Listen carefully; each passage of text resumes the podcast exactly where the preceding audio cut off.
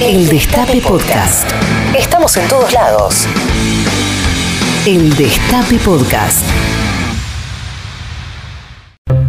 Una madre, un hijo, una entrevista y mil historias. ¿Qué me contás? El mejor plan de tu sábado al mediodía está acá, en el Destape Radio. ¿Qué me contás?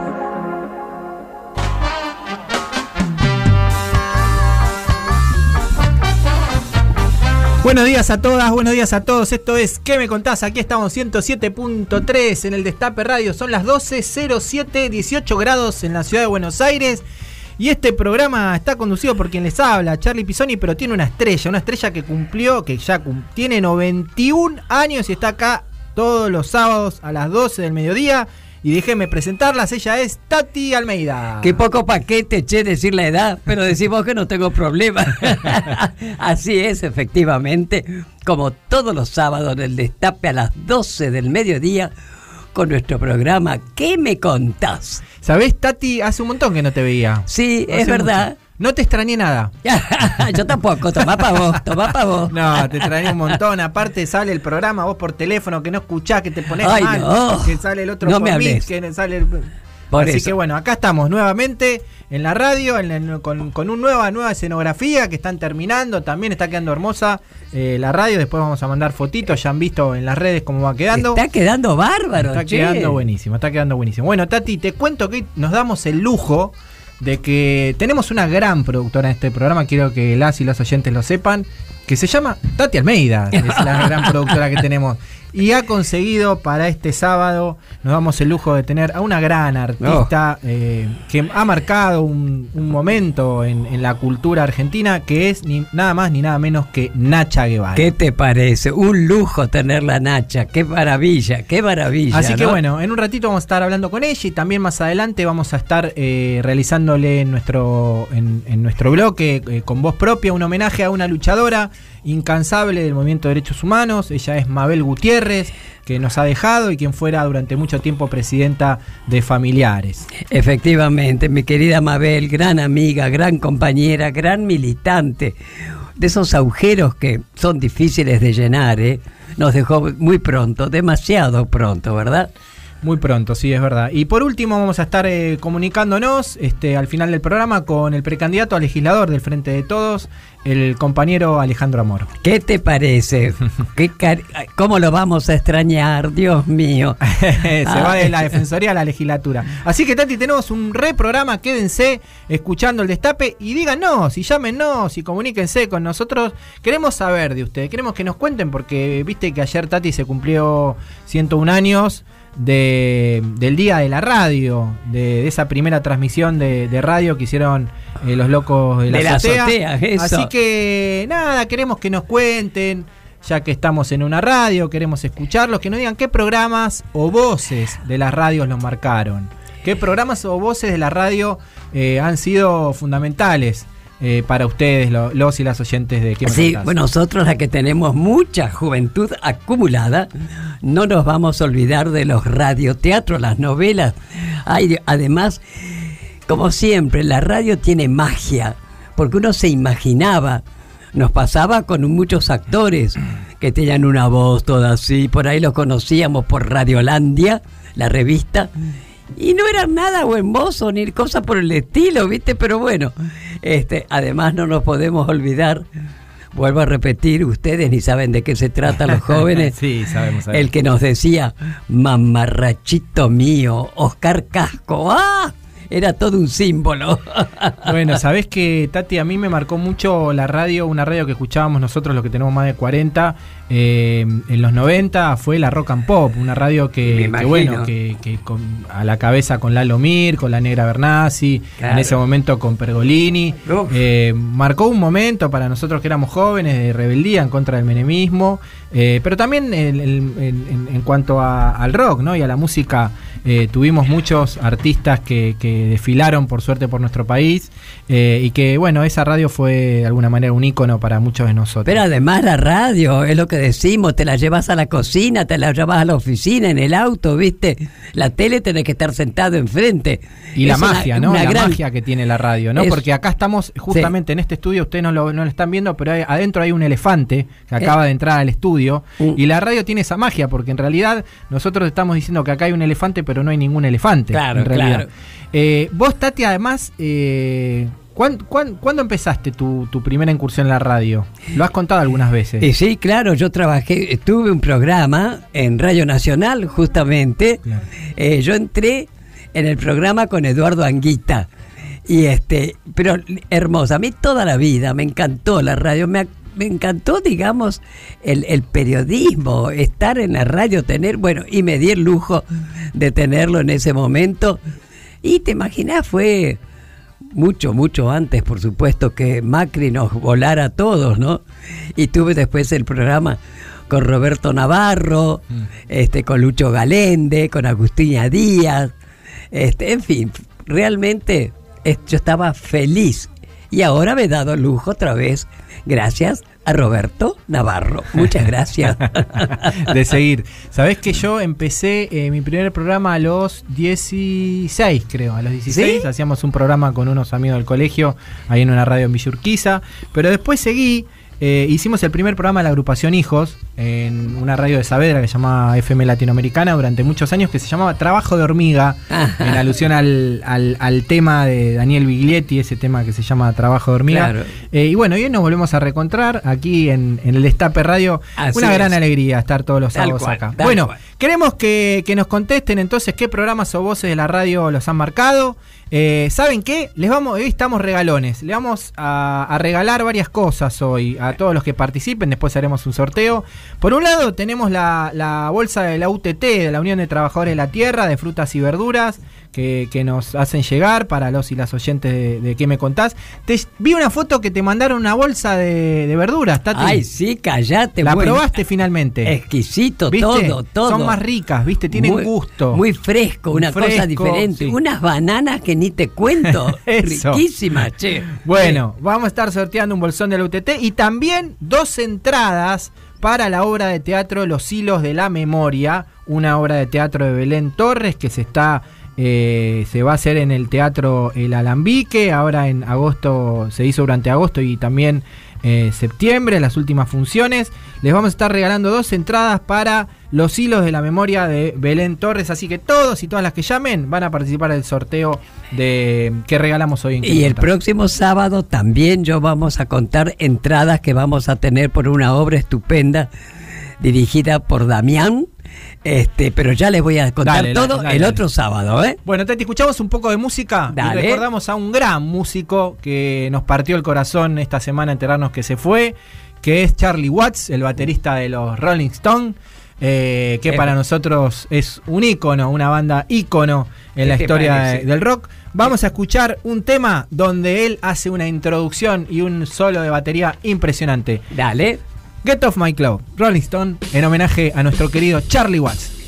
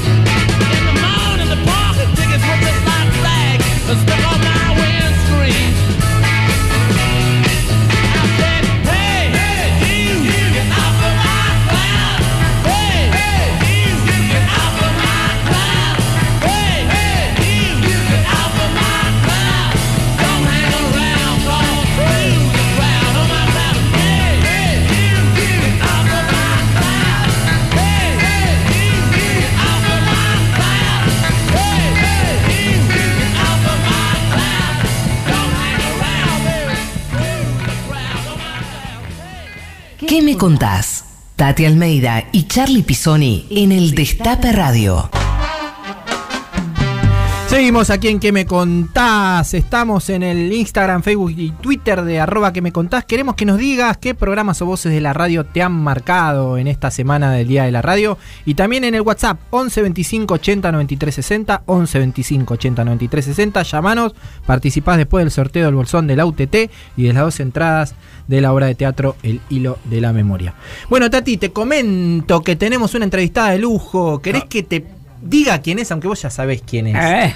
Pero déjame recordarte un poquitito, un poquitito Dale. de la historia de ella. ¿Cómo no? Nació en Mar del Plata el 3 de octubre de 1940. Su papá, Estanislao. Su madre, Clotilde. Cuando terminó la escuela secundaria se mudó a Buenos Aires donde empezó a actuar teatro y también a actuar en cine. Estudió danzas clásicas y actuación en el Teatro Colón. Fue modelo y también se perfeccionó como cantante. Es madre de Ariel, Gastón y Juan Pablo.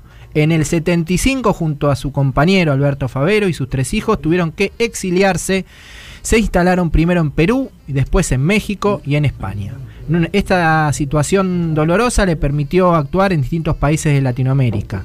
En 1985 volvió a la Argentina, desde ese momento su carrera fue marcada por el éxito. También incursionó en política.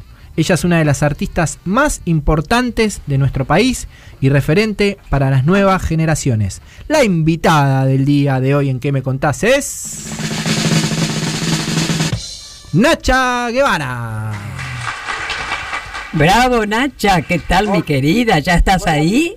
Buen día, sí, aquí estoy, Tati, ¿cómo estás? Pero bien, escúchame cómo estás vos, que te has mudado y vos comentaste los otros días que no tenías gas, qué sé yo. No, bueno, ya, ya. Sí, hablemos de cosas agradables, por favor. es mejor, es mejor. Bueno, Nacha, un placer. Te imaginas que estés con nosotros, ¿no? Y vos sabés que nuestro programa se llama ¿Qué me contás? Así que nos vas a contar varias cosas. Y ver, por razones obvias, como cada vez estoy más pariente de Beethoven, te voy a pedir que me hables fuerte, ¿puede ser? Es perfecto, entendido. Bueno, mi querida, ¿cómo fue hacer de Anastasia querida en 1969 en ese contexto de país y con lo que implicaba ese nombre? Le contamos a los oyentes, ¿no es cierto?, que Anastasia era el nombre que se le daba a la censura en Francia durante el Mayo francés. ¿Qué me contás, Nacha? Y era, la llamaban la tía Anastasia, a- a la, a la censura. Entonces, bueno, era un momento que ya empezaba a dibujarse todo lo que luego ocurrió. Y eh, eh, Ernesto Yo, que era un periodista muy, fue un periodista muy importante, de, primera plana, eh, apareció con una canción dedicada a Anastasia, que se llamaba Anastasia Querida. Y entonces a partir de ahí se armó ese espectáculo. Eh, hizo como una marcha militar con Anastasia Querida. Mm, eh, y, y tuvimos material muy importante, material de, de, de era un material muy eh, muy inteligente, porque era cuestionaba muchas cosas, pero desde la inteligencia, desde el humor, Claro. no era algo panfletario. Porque Claro. A mí nunca me interesó en el escenario eso. No creo en eso en el escenario. Hay que presentar lo que uno piensa y lo que uno cree, sí, por supuesto, pero a través del, del lente de un artista. perfecto. Así que eh, conté con, con eso Roberto Villanueva, que era el director del Vitela, quien, quien lo dirigió. Y fue muy, muy, muy exitoso ese espectáculo. muy exitoso. Me acuerdo que el día que, que se llegó a la luna, el día que, que el hombre llegó a la luna, Mm, eh, hoy con un acontecimiento así eso sería imposible, pero nosotros tuvimos la sala llena y a mí me llamó mucho la atención eso, ¿Qué porque tal? con semejante acontecimiento, Claro. tener la sala llena, había un público también muy ávido, muy despierto, muy curioso, muy buscador de cosas nuevas, así que eh, to- todo eso ayudaba. claro. Seguimos recorriendo un poquito tu historia, Nacha, y recién mencionaban al Instituto de Itela. El Instituto de Itela sufrió una clausura, porque estábamos hablando de un instituto que era revolucionario en ese momento y gobernaba una dictadura en la Argentina, la dictadura de Onganía, y vos te sumaste y participaste en la Botica del Ángel. ¿Nos contás a los que no conocemos nada qué era la Botica del Ángel y cómo recordás ese momento? Sí, primero quiero decir del Vitela que... Eh, era revolucionario y lo sigue siendo, porque es un lugar donde a, las, distintas disciplinas que, tenía, porque tenía muchas disciplinas dentro del instituto, lo que se le permitía era equivocarse. Y nosotros, nuestra sociedad ha perdido esa capacidad de permitir equivocarse. Yo creo que en la ciencia, en el arte y en la vida, desde luego, se aprende equivocándose. Nosotros vivimos en un tiempo donde todo es negocio, entonces hay que buscar el resultado seguro. Lo que no se han dado cuenta todavía es que no hay resultado seguro. Porque eso se trata la vida, no, hay, no tiene resultados seguros. Pero lo que sí es seguro es que cuando se busca un resultado así, la mediocridad avanza. Y es lo que estamos viendo hoy. Totalmente, totalmente. nadie se anima a, arriesgarse, hacer mm. algo, todos tratan de hacer lo que ya hizo el otro, y en ese sentido es que Vitela era revolucionario. Claro. Y la, botica era un lugar mm, eh, divertido por Vergara Leumann, que era un personaje muy especial, muy único. E, e, ese fue un momento de personajes como únicos, medio irrepetibles, como Federico Peralta Ramos o como Marta Minujín eh, como Eduardo Jiménez. Como... Fue, algo realmente especial y único, es verdad, es verdad, Nacha, fue algo maravilloso, ¿no es cierto? Yo por suerte tuve la dicha de, de, estar ahí en ese momento, ¿viste? Claro, claro. Ahora, en ese momento, y, sobre todo que éramos libres, mm. independientemente de las dictaduras, independientemente de la opinión ajena, nosotros éramos seres libres. Claro y eso no tiene no tiene precio. Totalmente. Nacha junto a tu familia nosotros y otros artistas tuvieron que exiliarse. Primero fue en Perú luego en México. Bueno qué significó el exilio para Nacha Guevara perdón que no te escuché. Sí que junto con tu familia y qué significó el, exilio. el exilio el exilio para vos. sí y para mí fue la, eh, eh, la etapa de mayor aprendizaje de mi vida.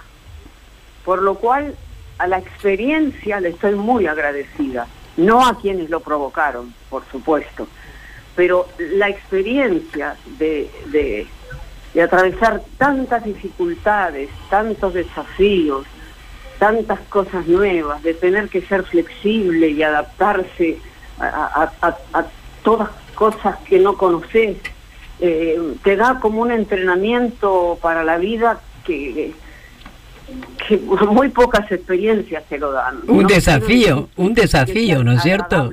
Todo el tiempo, eh, se sufre, se, se, extraña, se pierde de todo, ¿viste? Se pierde la familia, se pierde el, la casa, se pierden los amigos, se pierde hasta la identidad al mm. principio porque salís y, tenés que empezar de nuevo. Claro. Pero también es una oportunidad, como todas las enormes crisis.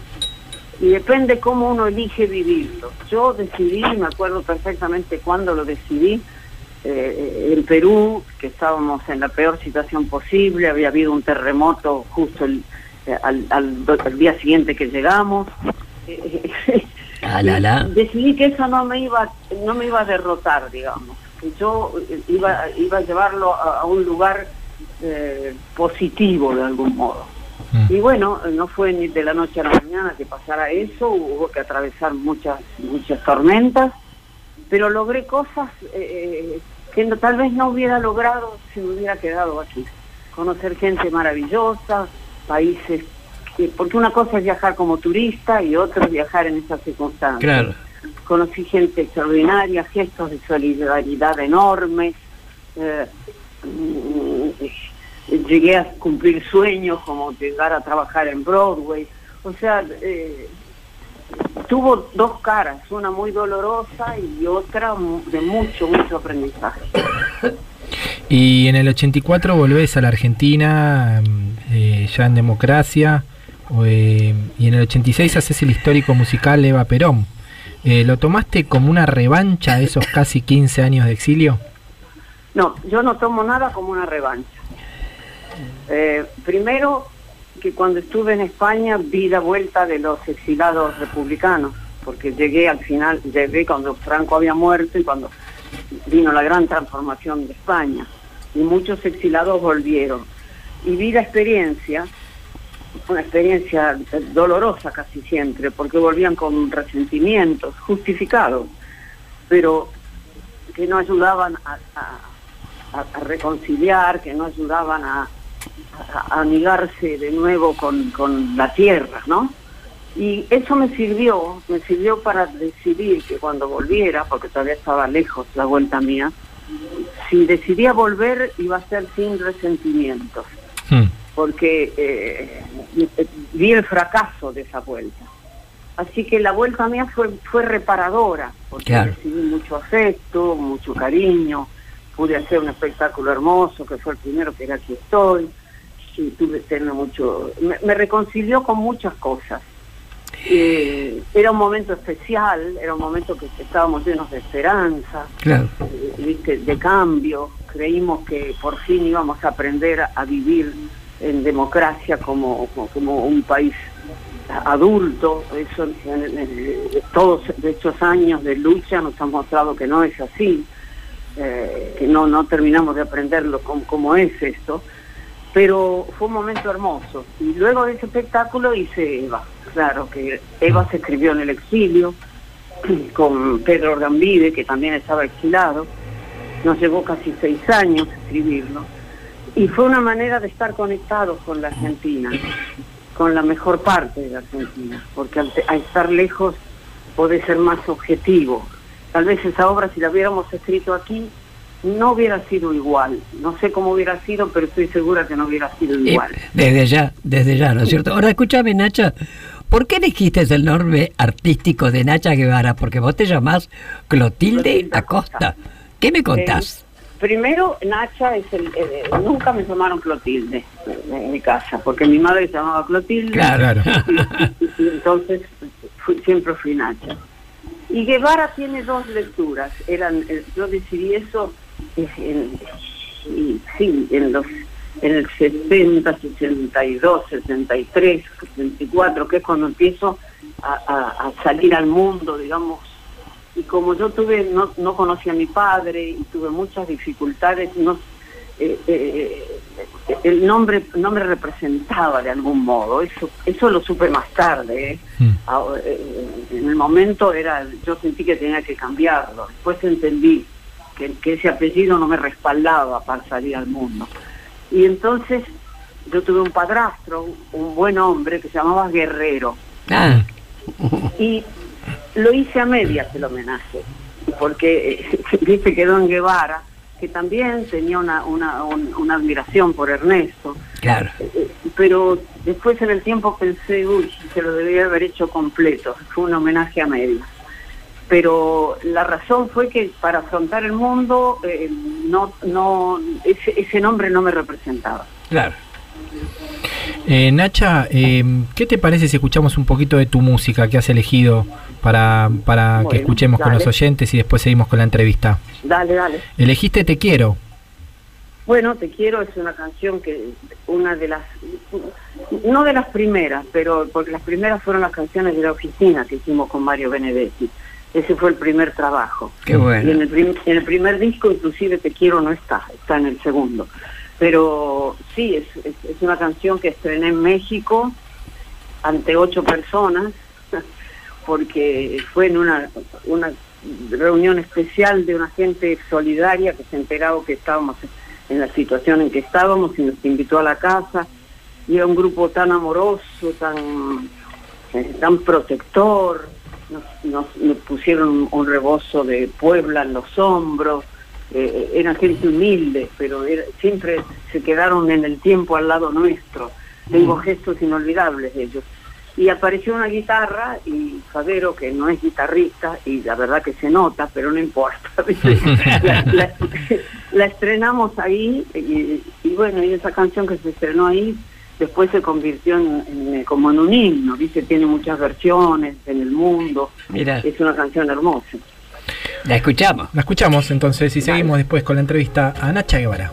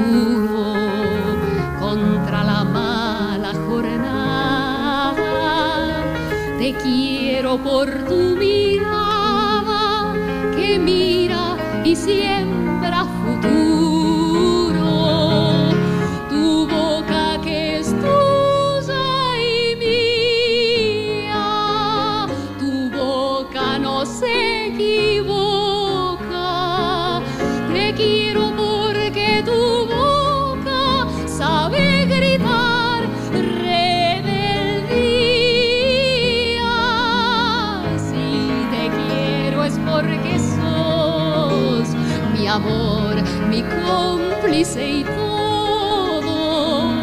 Y en la calle codo a codo somos mucho más que dos.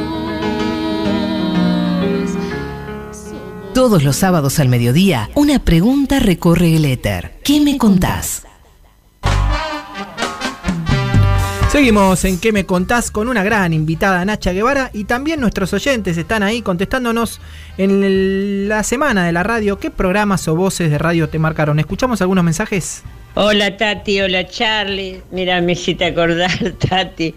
Yo me escuchaba de. Era adolescente, escuchaba una novela que se llamaba El galleguito de la cara sucia con Fernando Ciro. Sí. Que después resolvieron ir a los teatros de de Gran Buenos Aires. Yo vivía por San Isidro.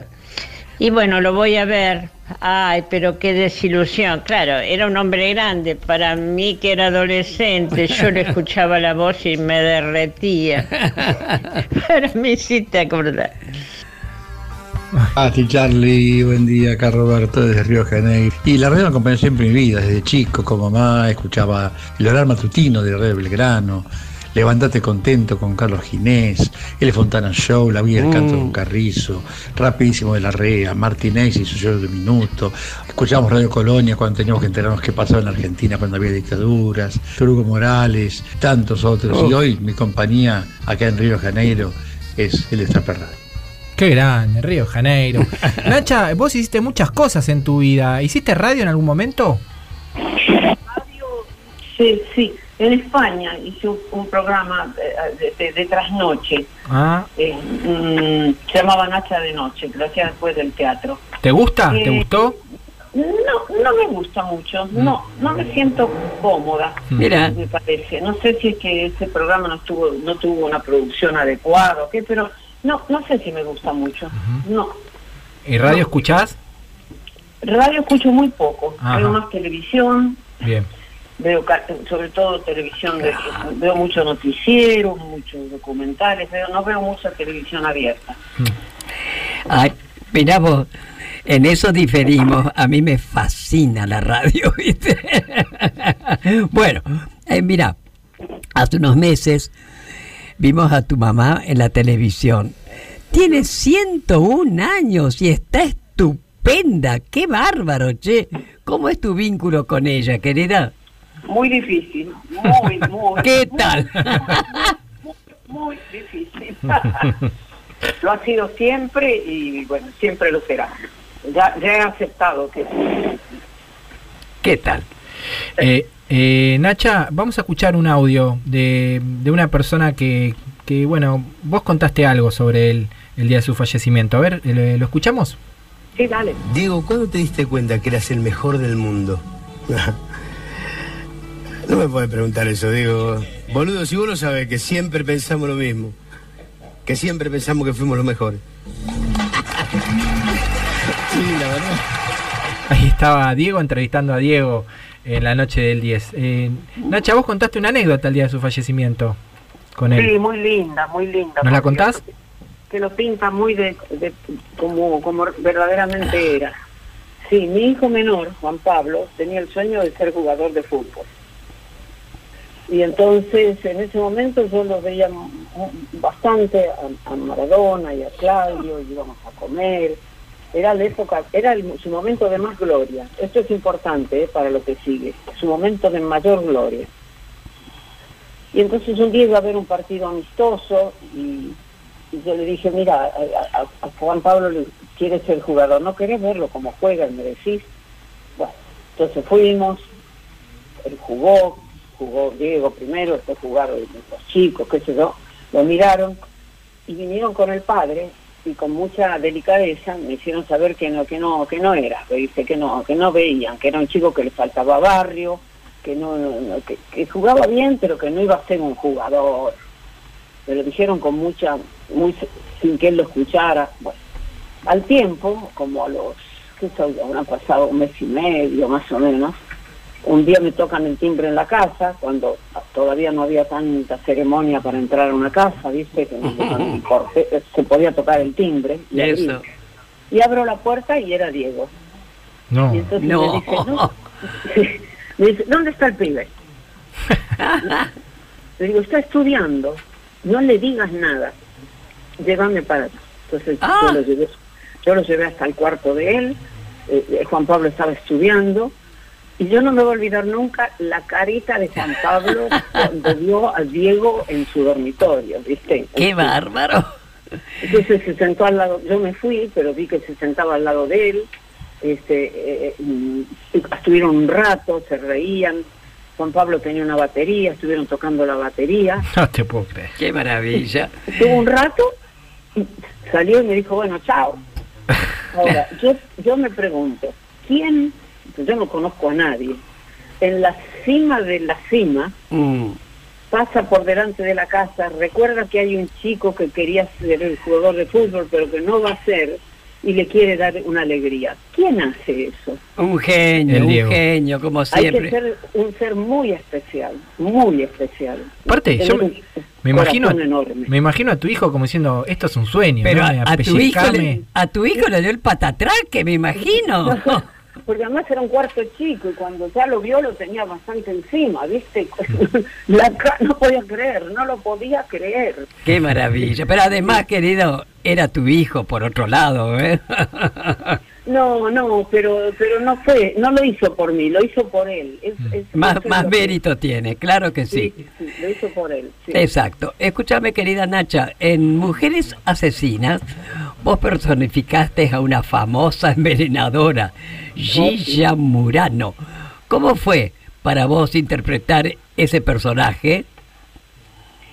Bueno, fue muy, eh, me gustó mucho hacerlo, fue una producción muy bien hecha, muy cuidada, de esas producciones que desgraciadamente no se hacen más en nuestra televisión.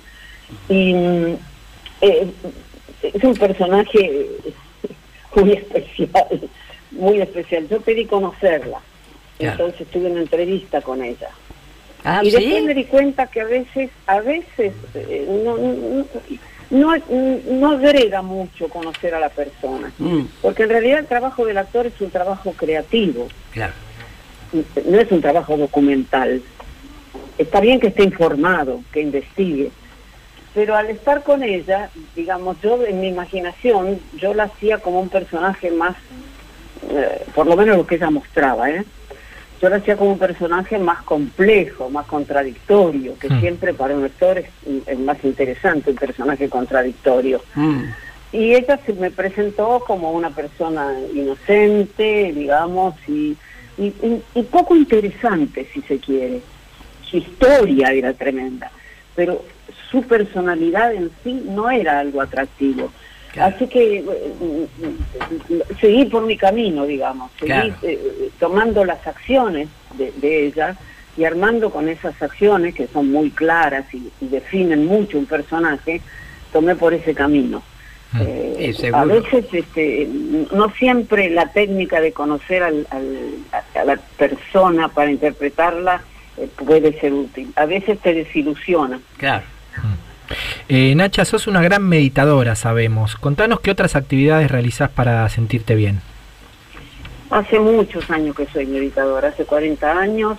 Este, mm, trato de hacer todo lo, lo que puedo, porque la vida, la verdad, es cada vez es más complicada para todos nosotros.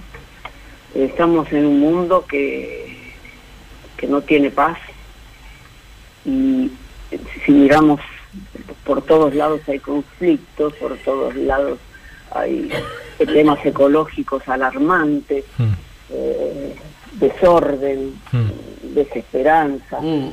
Entonces, meditar lo que sirve es para ir a un lugar donde hay silencio, porque hay demasiado ruido en el mundo también, y donde uno puede encontrarse con, con la esencia de uno mismo, que es la esencia de todos. La esencia de uno mismo es la esencia de todos, porque no somos, somos individuos, pero no estamos separados del otro mm. eh, eh, profundamente, digo. Hay, hay un- hay- somos un- una humanidad en común. Mm. Entonces, me ayuda a, a estar un poco más equilibrada, tampoco ninguna maravilla, te digo, ¿eh? que, soy, que soy, que soy una persona eh, 100% equilibrada. Pero creo que si no hubiera estado haciendo esto por tantos años, estaría mucho más loca. Eso estoy.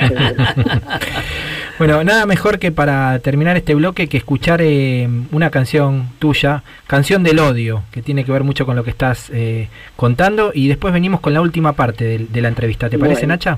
Sí, es- esa es una gran canción, la canción del odio. Es una canción de, un- de, de la hija de, de Richard Rogers, el, el famoso compositor este, este, estadounidense.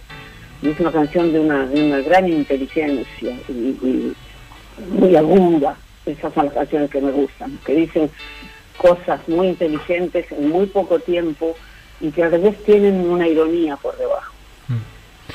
Bueno, ahí la escuchamos. Vale. Guerra, sangre, odio en derredor. Cuando encontraremos dónde está el amor, libertad, igualdad y fraternidad es lo que buscamos. Por eso, tomados de la mano, con el odio acabaremos. Ese es nuestro credo. Basta de violencia, de de indecencia. No esperemos a mañana. Cuanto antes comencemos, con el odio acabaremos.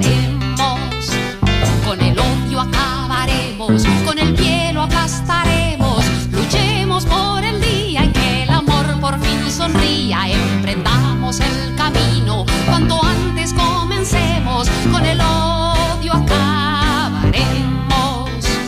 Con el odio acabaremos. ¿Qué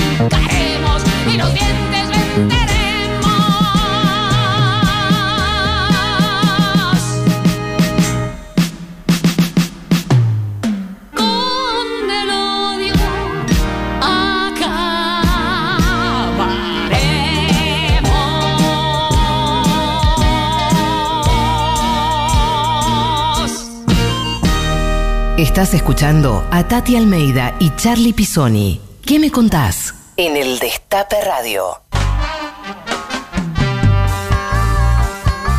Seguimos en ¿Qué me contás? 11 25 80 93 60. Mandanos tu mensaje que en esta semana de la radio, ¿qué programas o voces de la radio te marcaban? ¿Escuchamos? Buen día, ¿qué me contás? Soy Daniel, el uruguayo de Mataderos. Me considero adicto a la radio, pero bueno, quisiera mencionar el, el show del Minuto del Negro Guerrero, que para mí fue un gran precursor en la radio y un gran creador. Y una locura que, que hacíamos con mis compatriotas en plena dictadura. Escuchábamos por onda corta, la que era, bueno, se llama Radio Nacional en su momento, que ahora es la radio La 30 desde Montevideo, y la escuchábamos por onda corta para estar informados. Es cierto.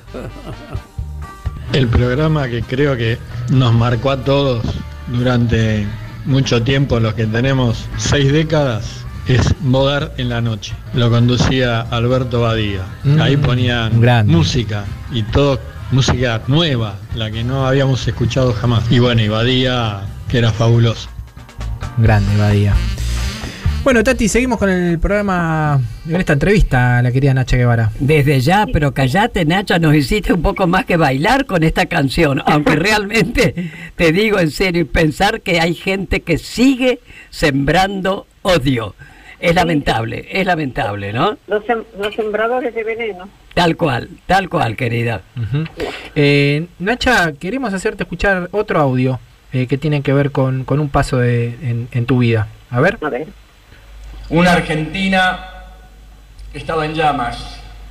Me tocó vivir la playa más triste de mayo de la historia argentina, el día 26 de mayo, cuando esa playa se llenó de argentinos con los brazos caídos, con la fe perdida, con, como decía Nacha, los sueños, los sueños perdidos. ¿Qué recuerdos tenés de Néstor Kirchner, Nacha? No sé que no me acordaba de ese audio. Mm. Para nada. Fue el día de la presentación de la lista. Sí, no me acordaba para nada de eso. Mira. ¿O lo quisiste borrar? No, no, no, pero qué lindo. No, no, qué lindo. No, no, no lo tenía. Ujú. Mira. Me lo podrías mandar. Te lo mandamos. Bueno, Eso. eh, de él tengo el, eh, el- el- el mejor recuerdo que tengo de él es cuando eh, él me pidió que fuera directora del, del, eh, del- ¿cómo se llamaba esto que ahora ya ni existe? El Fondo Nacional de las Artes, ¿sí? Sí. Mm.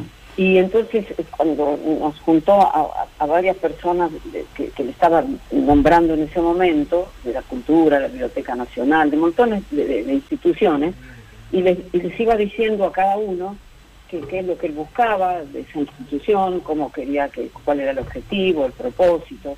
Era muy específico en decirle a, a cada uno lo que, lo que quería. Y yo estaba la última, digamos. Entonces yo pensaba, a ver, ¿qué me, qué me va a pedir a mí para, para, para este Fondo Nacional de las Artes? ¿Qué me, qué me irá a pedir? Pensaba. Y cuando me llegó el turno, fue muy sintético, él era muy sintético. Me dijo, me miró y me dijo, vos a transgredir. fue, fue todo el mandato. Eh, yo le agradecí mucho eso, porque viniendo de la historia que yo venía, que un Claro. presidente te, te dijera vos a transgredir, Mm. eh, fue la- la- se, se lo agradecí enormemente. Me esa- imagino. esa- esa palabra, ¿no? Porque yo la valoro mucho, además. ¿Qué te parece? Así que, nada, y él tenía sentido del humor también. Hmm. Mm, ya lo creo. que Querida un Nacha. debe tener, porque una frase de humor bien puesta distiende muchas cosas. Así Qué es. grande, Néstor. Así es, querida. Hace unos meses cumpliste tus primeros 80 años. Se te ve estupenda. Bueno, para mí sos un apéndice, porque yo cumplí No, pero- 91. 91. Bueno, ¿cómo vivís esta etapa de tu vida, Nacha? Pero espérate, porque ya, ya casi estoy por cumplir 81. Fue hace un montón. Y estos años no sé si son más largos o más cortos, porque son tan raros. ¿No? no sé, no sé qué decirte. Eh, y no es, mm, las décadas siempre son un, como un puentecito, ¿viste? Mm. Es una creencia, porque en realidad es lo mismo, eh, un año antes que un año después. Pero en, en nuestra cultura, digamos, lo tenemos muy co- como eh, incorporado, como que algo, es como fin de año, ¿viste? Que después de, de fin de año algo tiene que pasar diferente. Y no necesariamente así. Y tampoco pasa exactamente al llegar a los 80, puede pasar a los 79, a los 81, a los 82. Yo lo que sé es que estamos siempre en, en- en evolución y siempre cambiando, constantemente en cambio. Eso sí lo sé. Y no, no sé, no veo cambios. Tengo tengo menos ganas de perder el tiempo. Eso, Eso. sí, eso lo tengo muy claro. De- de- no, no, no invierto tiempo en gente, situaciones, eh, lo que fuere que, que realmente no me interesa. Claro, se- uno se vuelve selectiva, ¿viste, Nacha? Y, y tengo una valoración del tiempo naturalmente diferente que una persona que tiene 20 años. Claro. Eso, es, eso es natural. Y trabajo también en, en el- en el- en- algo que no, la- la humanidad en general, nosotros también en particular, tenemos muy escondido debajo del- de la almohada y que no se toca el tema, que es que todos tenemos un fin en este plano. Entonces, hay dos cosas seguras, Katy, en, este, en esta vida. Que hemos nacido es seguro porque estamos aquí, ¿verdad? Y la otra cosa segura es que nos vamos a ir de aquí. Totalmente. Y eso lo tenemos tan oculto, tan escondido, tan vergonzoso, tan... eh, ¿Por qué no nos hacemos más amigos? Porque ese es el proceso de la vida. Y no se puede vivir negándolo. Porque creo que cuando uno tiene conciencia de que esto tiene fin, aprovecha mucho más la vida. Ese, ese. Pero eh, yo creo que en nuestra cultura, en general la cultura occidental, ¿no? No, no trabajan, eh, no trabaja sobre eso. Y habría que hacerse amigo de, de la muerte, ¿viste? Porque es natural, es natural. Y además siempre todos los días morimos un poquito y renacemos un poquito. E- Ese, es el Así es, proceso. así es. ¿Mm? Nuestras células mueren y renacen y, y todo lo que está a nuestro alrededor muere y renace. Mm. Pero no nos hagamos los burros con eso, porque eso es eso va a suceder. Exactamente. Bueno, mi querida, estamos llegando al final de tu entrevista, que por supuesto ha sido un placer para nosotros. Y, y espero que también vos lo hayas pasado bien. Pero viste que con nuestro programa se llama ¿Qué me contás? Entonces te queremos pedir que nos cuentes alguna anécdota, algo corto, viste, no importa, pero alguna anécdota eh, que por ahí tenemos el privilegio de ser los primeros en enterarnos. A ver, ¿qué me contás, Nacha? Soy soy malísimo para eso, con las anécdotas, pero no sé. Te digo lo primero que me viene a la cabeza. Yo estaba enamorada de Kevin Costner, mi, mi- mi favorito. Y estaba un día en, en Miami eh, con una entrevista con una directora de televisión. Era muy temprano a la mañana, eh, entonces este, era por una posibilidad de trabajo. Y entonces como era lejos de donde yo estaba, había que levantarse muy temprano para llegar a las 8 de la mañana que era la entrevista.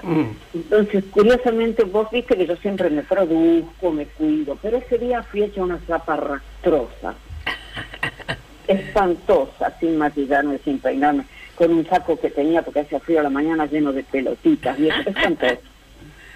Y entonces cuando estoy en la entrevista con esta señora, veo que ella está, eh, yo estoy frente a ella, pero ella a su vez está frente a los televisores, ¿viste? Como están los directivos que miran lo que está pasando. Y yo veía que miraba mucho hacia los televisores. Y me dijo, disculpa que mire tanto, es que está Kevin Costner en el piso. y yo dije, ay, no. Y me dio la cara y me dijo, ¿lo querés conocer? Obvio. Me llevó, corriendo, me llevó corriendo por todos los pasillos, las subidas, las bajadas, los laberintos que tienen todos los canales de televisión y lo conocí. ¡Ay, Pero la divino! fue que lo conocí en mi peor forma. ¿Cómo fue? ¿Por qué me pasó eso? Te diste el gusto. No, sí, me di el gusto, pero a medias, porque estaba impresentable, Tati. Ha pasado eso. Pero Nacha, ¿quién te quita lo bailado? ¿Lo conociste, querida? No, lo conocí, fue muy amable, ¿viste? nos presentaron, estuvo tomando una charlita, todo bien, pero al mismo tiempo yo pensaba, tengo el suéter lleno de pelotitas. Qué divino. Nacha, bueno, mi querida, ha sido un placer. ¿Cómo lo pasaste? Muy bien, muy bien, Tati. Siempre es un placer escucharte y verte. Bueno, cómo no, querida, hasta cualquier momento y te agradecemos muchísimo que nos hayas acompañado. Vos no te imaginás en mi celular la cantidad de mensajes que tengo apoyando y, y disfrutando al escucharte, Nacha. Qué lindo, qué lindo. Un beso para todos entonces. ¿Cómo no? Muchas gracias, Nacha. Te mandamos un saludo grande y nos despedimos de esta entrevista con otro tema tuyo, mi ciudad. Dale, Ay, qué divino, dale. Besos.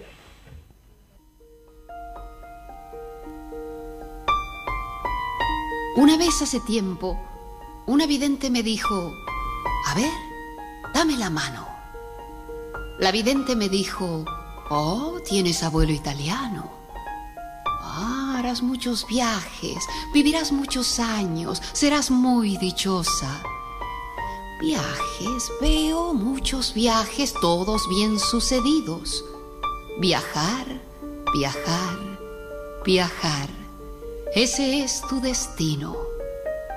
A la vieja gitana miré de reojo y le dije, vamos, vidente, mírame de nuevo la mano y decime algo más, porque sabes qué pasa. A mí, viajar me tiene harta. Yo extraño mi ciudad, las luces de mi ciudad, su brillo, su resplandor, no puedo olvidar las luces de mi ciudad. Yo extraño ese resplandor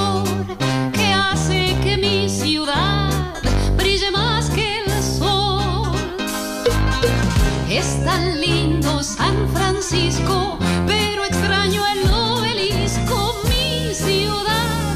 Me voy para mi ciudad, las luces de mi ciudad me están llamando, me llaman.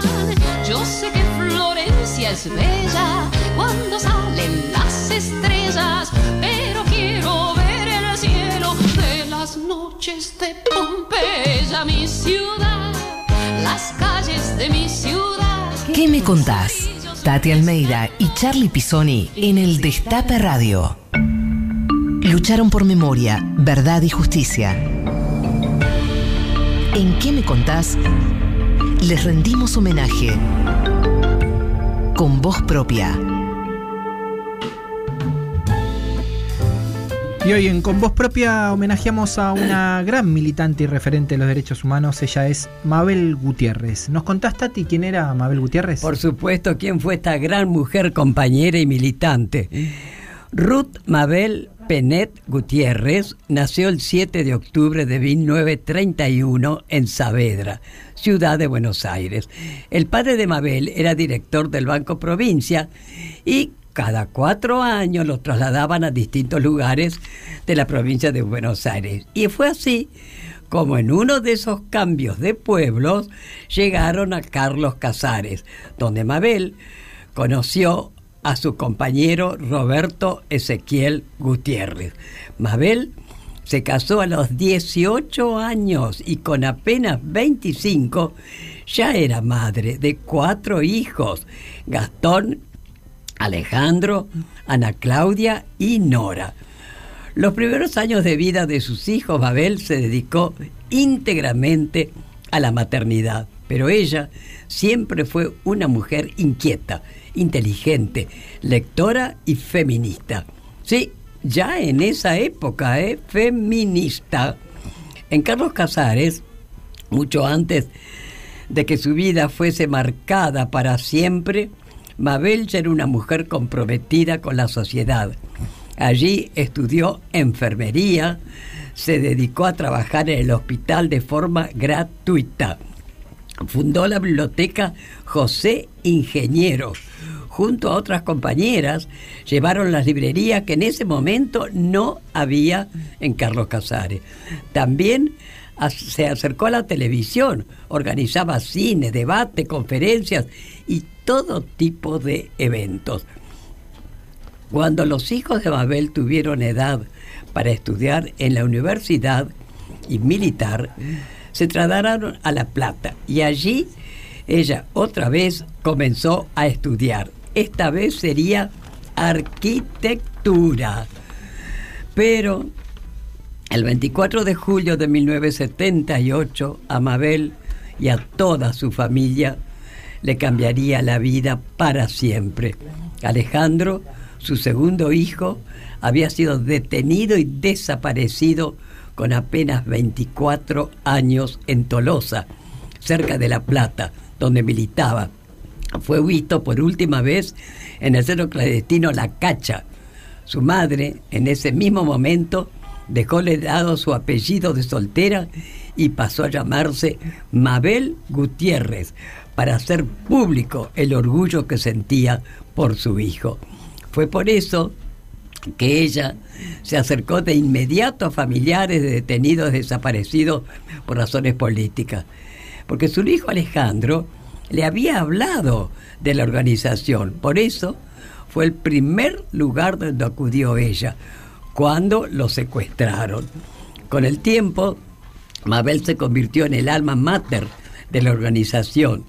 Durante más de 30 años representó fielmente los principios de solidaridad y la búsqueda de memoria, verdad y justicia en nuestro país y en el exterior. Se comprometió con familiares y también en otros espacios, como la Federación Latinoamericana de Asociaciones de Familiares y Detenidos Desaparecidos, FEDEFAM, en, el ente espacio para la memoria y la promoción de los derechos humanos en la ex ESMA, Instituto Espacio para la Memoria, Comisión Pro Monumento a las Víctimas de la Violencia del Estado, capítulo argentino de la Plataforma de Interamericana de Derechos Humanos, Democracia y Desarrollo. Además, fue consultora externa de la fase preparatoria del Plan Nacional de Derechos Humanos. En todos estos ámbitos, Mabel trabajó incansablemente hasta su último día. Fue una de las dirigentes más respetadas y reconocidas. Lamentablemente, el 10 de abril de 2009, la presidenta de familiares detenidos desaparecidos por razones políticas, Mabel Gutiérrez, partía a los 77 años, pero su legado, su ejemplo, su militancia seguirán intactos. El trabajo de Mabel fue más allá de lo que eran los derechos de los desaparecidos. Trabajó en la UNESCO, en cárceles, por las reivindicaciones de los presos, acompañó a personas trans y a todas aquellas que tuvieran sus derechos vulnerados. Mabel tuvo la lucidez de ver siempre más allá, la lucidez de los grandes. Por eso, hoy queremos recordarla y hacerle este sentido, reconocimiento por su lucha y compromiso eterno con los derechos humanos. Gracias, gracias querida Mabel por tu lucha. Siempre vas a seguir presente. Escuchamos a Alita Boitano, presidenta actual de Familiares y Desaparecidos, eh, amiga y compañera eh, de Mabel. Los más jóvenes, como es lógico, de la edad de entre 45 y 50 años, aunque la conocieron, la, convivieron, discutieron, como Abel, no tienen los recuerdos desde el principio que podemos tener nosotros.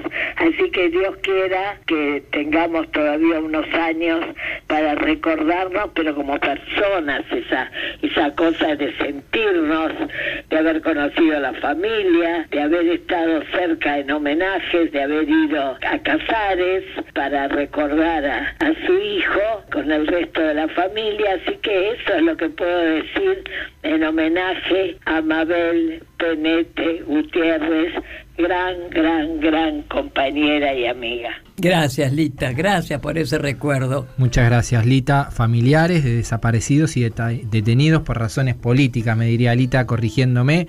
Em, ahora escuchamos a Mariana Roca, la nieta de Mabel, la hija de Ana Claudia, que le mandamos un gran saludo, sabemos que nos están escuchando. Dale. Bueno, mi nombre es Mariana, soy la nieta de Mabel Gutiérrez. Me gustaría destacar cómo era ella como persona también eh, una persona que, bueno, le dedicó muchísimos años a, la lucha por los derechos humanos, que vivió una, una metamorfosis como muchas otras madres. ¿Qué más puedo decir de ella?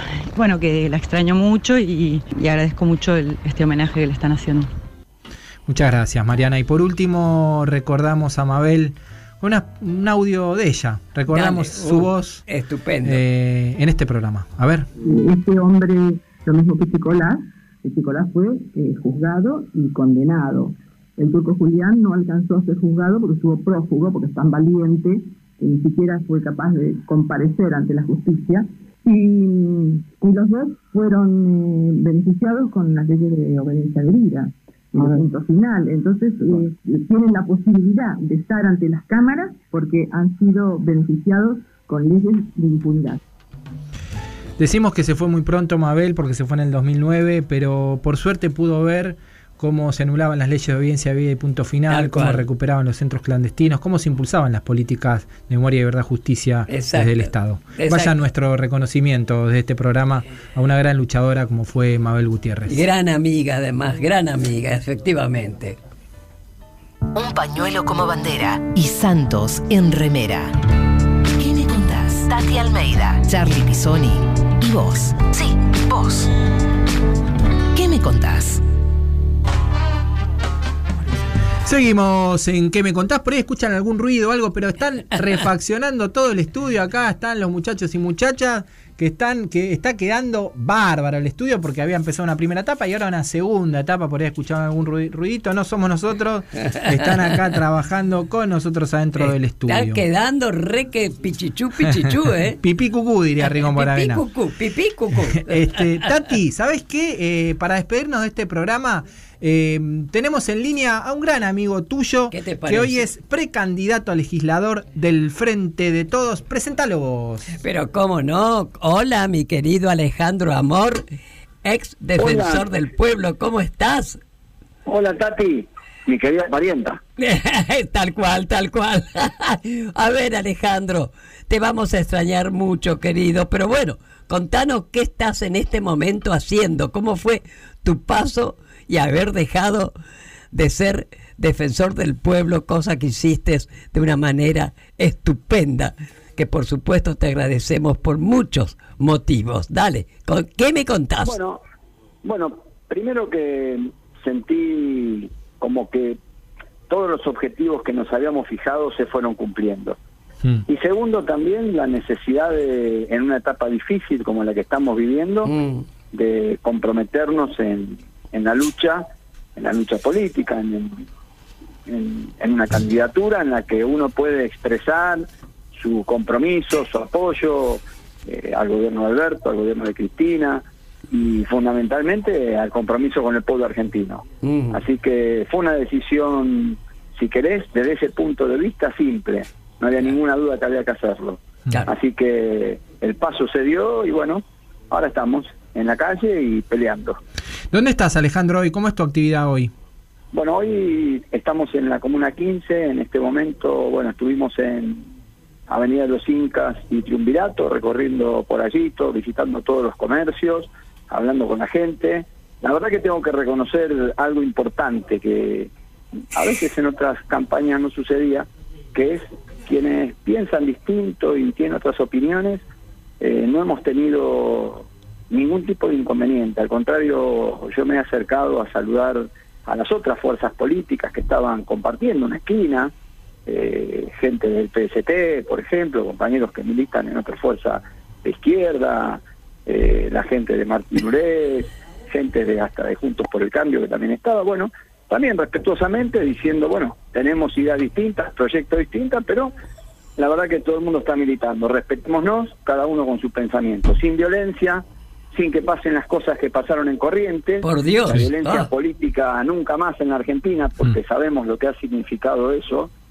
Y, y la verdad que me hace sentir muy bien, me hace sentir bien que por lo menos en la ciudad estemos de esta manera respetuosa. Por supuesto, con nuestras posturas, nuestros compromisos, desde el frente de todos, con Alberto y con Cristina. Estamos segurísimos, Alejandro, así como fuiste maravilloso como defensor del pueblo, de qué manera nos vas a representar. Así que te imaginas todo lo que te deseamos, todo nuestro cariño, nuestro reconocimiento. Y adelante, ¿eh, pariente? Dale. Vamos a estar y fundamentalmente con algo que, bueno, por lo menos mi generación aprendió. Aprendió de vos, Tati, aprendió de Lita, aprendió de Estela, aprendió de todas ustedes, que fue la lucha se da siempre, porque la única lucha que se pierde es la que no se da. Exacto. Pero también se da sin odio, sin violencia, Totalmente. sin justicia por mano propia. Así. Porque la verdad que nosotros, eh, yo tuve la oportunidad de participar en las audiencias cuando don Julio César Estracera se paró frente a los jueces Mm. y le dijo, señores jueces, nunca más. Exacto. Y ustedes nos fijaron a nosotros un piso de valores morales y éticos que tenemos la obligación de tomarlos como bandera y asumirlos para adelante como un compromiso también para transferírselo a las futuras generaciones. Ustedes son el ejemplo nuestro, lo van a hacer toda la vida, pero no alcanza con decir que son el ejemplo. También lo que tenemos que demostrar en nuestra conducta, comprometidos con los derechos humanos. Cualquier persona que ocupe la defensoría, que ocupe un cargo de diputado o de diputada donde fuere, el primer compromiso que tiene que tener es con los derechos humanos. Y la verdad Totalmente, Alejandro. ejemplo de vida ustedes nos los han dado y nosotros lo estamos tomando para toda la vida también. Perfecto, bueno, justamente nunca más el odio, nunca más el silencio, como dice nuestra querida Vera Jarach. Ha sido un placer, Alejandro. Igualmente, y la verdad, Tati, sabes que te quiero mucho, muchísimo, que me siento, te admiro de todo corazón.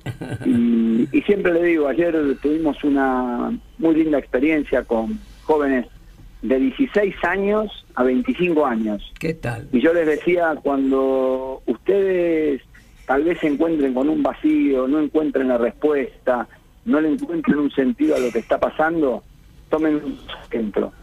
Piensen en las madres, piensen en las abuelas, que durante todo el proceso militar jamás abandonaron esa ronda que todos los jueves fue la gota que fuera dando a un gobierno que se fue cayendo por ese compromiso en la búsqueda de sus hijos, sus hijas, sus nietos, sus nietas desaparecidos, por los compañeros secuestrados, torturados y asesinados, pero que nunca jamás hubo revancha y nunca jamás fue el odio lo que las dio. Siempre Totalmente. fue la esperanza y la justicia, memoria, verdad y justicia.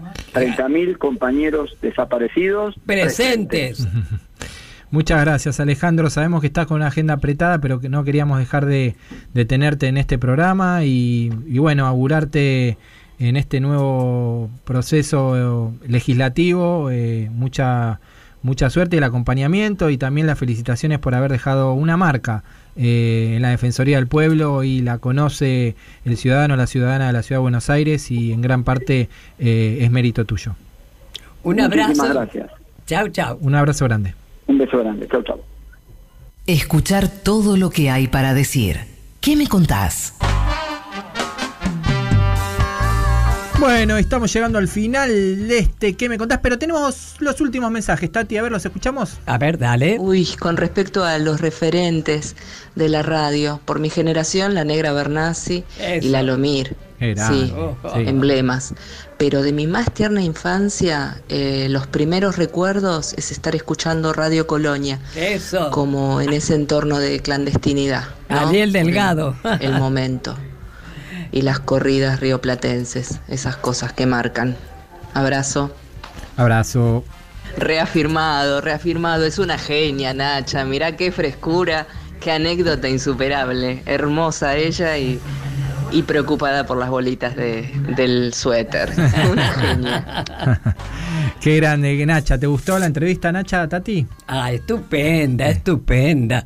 Y yo tengo con ella, que no, eh, no lo voy a contar ahora, porque ya no tenemos tiempo, pero una anécdota estupenda que el próximo sábado se los voy a contar, porque vale la pena, ¿eh? Bueno, dale. Te cuento que hay ganadores y ganadoras del sorteo del bolsón del UTT.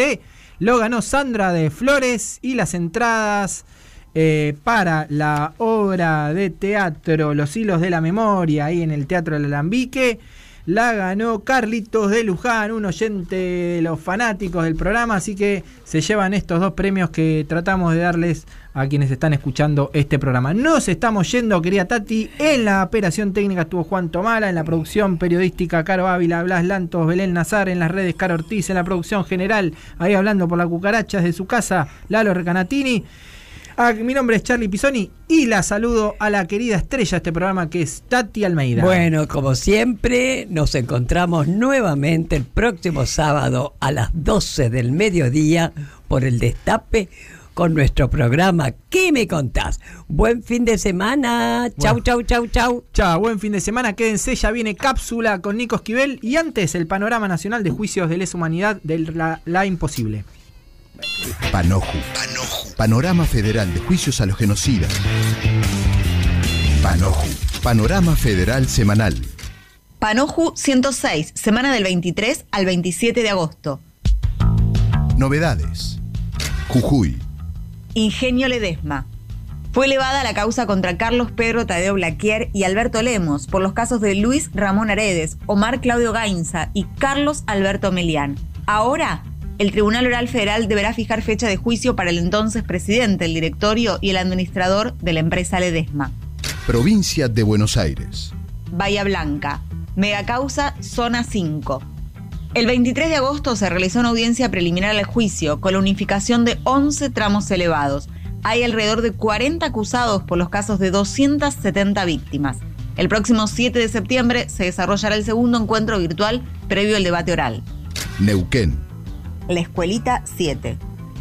En la audiencia del 25 de agosto, el Tribunal Oral Federal número 1 resolvió que se realice una inspección ocular de un avión militar modelo Twin Otter de similares características al que es investigado en el juicio por los vuelos clandestinos realizados para el traslado de víctimas detenidas desaparecidas en 1976 desde la capital neuquina hacia Bahía Blanca.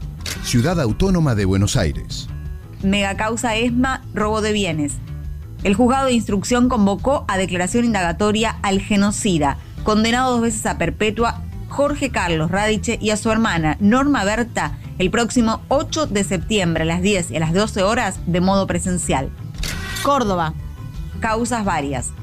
La Fiscalía requirió el llamado declaración indagatoria de 154 integrantes de Fuerzas Armadas y de Seguridad, a quienes acusaron por crímenes de lesa humanidad cometidos a 520 víctimas en el ámbito del tercer cuerpo del ejército, antes y durante la última dictadura genocida. Reclamo. El espacio interreligioso Patrick Rice convoca a adherir al pedido para que la Universidad del Salvador retire la distinción Profesorado Honoris Causa otorgada al genocida Eduardo Emilio Macera el 25 de noviembre de 1977. Espacio patrickrice.gmail.com Esto pasó. Esta semana continuaron las audiencias de modo virtual desde Neuquén, San Martín, Ciudad Autónoma de Buenos Aires, La Plata, Mar del Plata, Mendoza, San Rafael, Catamarca, San Juan y Santa Rosa. Muy bien, con esto damos por terminada la audiencia. Esto fue Panoju, Panorama Federal de Juicios a los Genocidas. Una realización de Hijos Capital y La Imposible. www.laimposible.org.ar Nos volvemos a encontrar el próximo sábado a la misma hora y en el mismo lugar, cuando Tati Almeida y Charlie Pisoni abran la charla preguntando, ¿y vos? ¿Qué me contás? Escúchanos donde sea, cuando quieras. El Destape Podcast.